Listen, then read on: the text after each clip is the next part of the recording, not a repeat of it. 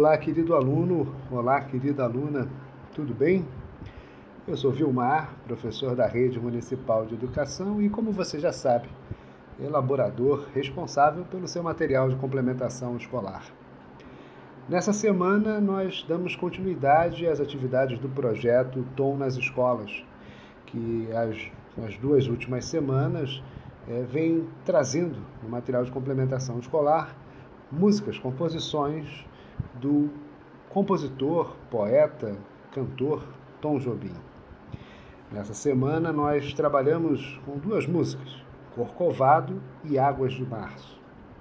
E para que a gente possa entender melhor o ambiente político, econômico, social, cultural do Brasil e do Rio de Janeiro da época em que essas músicas foram produzidas, nós preparamos um pequeno resumo de como era o Brasil e o Rio de Janeiro nas décadas de 50 e no início dos anos 60.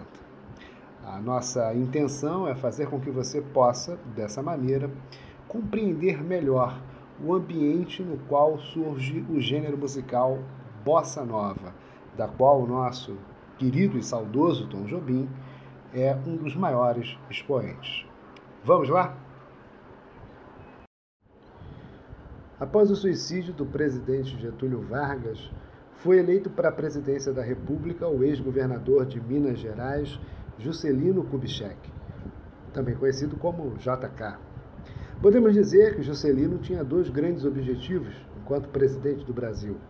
O primeiro deles, desenvolver em um ritmo acelerado a economia, tentando modernizá-la, a exemplo dos países mais desenvolvidos, motivo pelo qual ele cria o programa chamado de Plano de Metas, que pretendia estimular a produção industrial brasileira.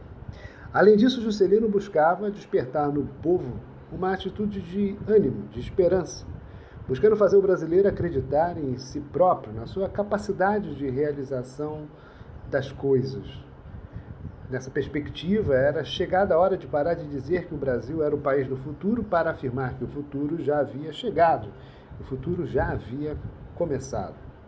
Esses dois objetivos podem ser resumidos em uma frase dita pelo próprio presidente Juscelino: Vamos fazer o Brasil crescer 50 anos em 5. JK escolheu um símbolo para todo esse Brasil novo e moderno que ele pretendia construir: Brasília.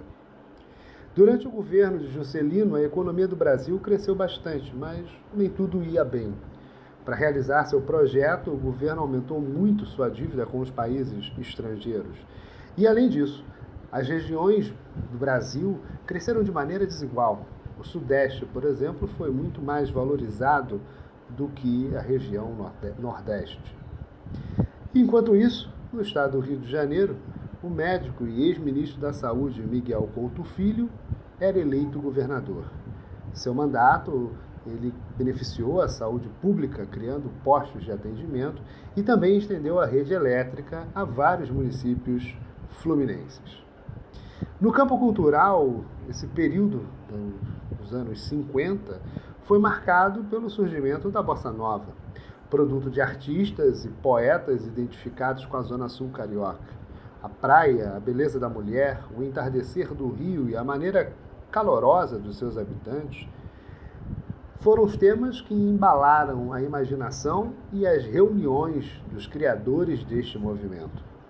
Influenciado pelo jazz dos Estados Unidos da América e pelo samba canção, a bossa nova celebrava um novo modo de vida mais leve, descompromissado, sem nenhum aspecto político ou social. Suas músicas cantavam simplesmente a alegria de viver em uma cidade como Rio de Janeiro.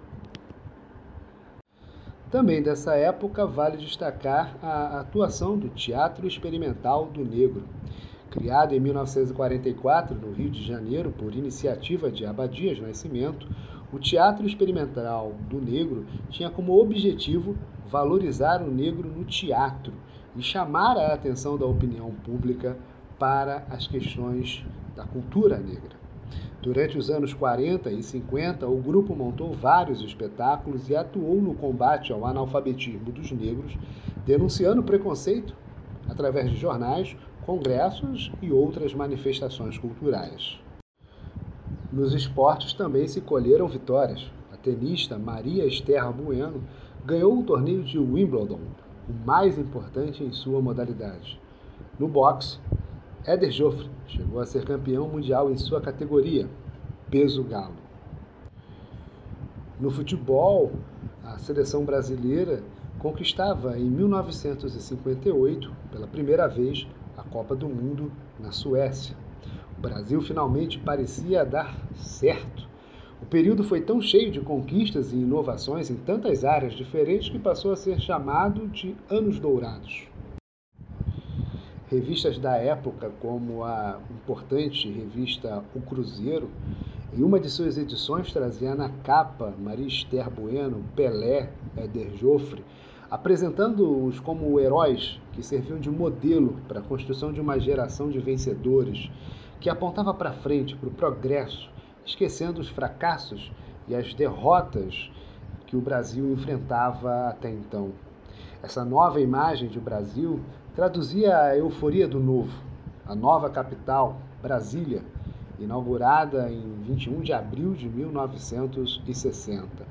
E foi nesse momento de tantas mudanças que a capital federal foi transferida do Rio de Janeiro para Brasília. Em 1960, o Rio de Janeiro se transformou em uma cidade-estado com o nome de Estado da Guanabara.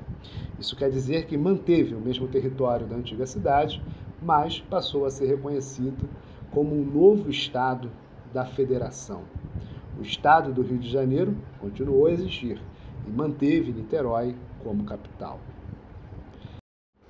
Bom, querido aluno, querida aluna, como nós dissemos inicialmente, o objetivo do nosso podcast era justamente poder apresentar a você algumas características mais marcantes dos anos finais da década de 50 e do início dos anos 60, o período chamado e conhecido como Anos Dourados.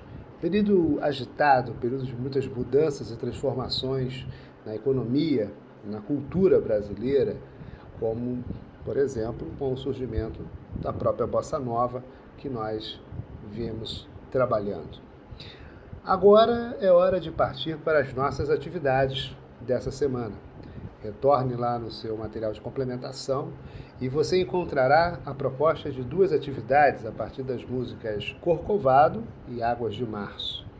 Corcovado, morro dos mais importantes do Rio de Janeiro, no qual encontra-se a estátua do Cristo Redentor. Nós propomos a você uma atividade de pesquisa sobre o morro.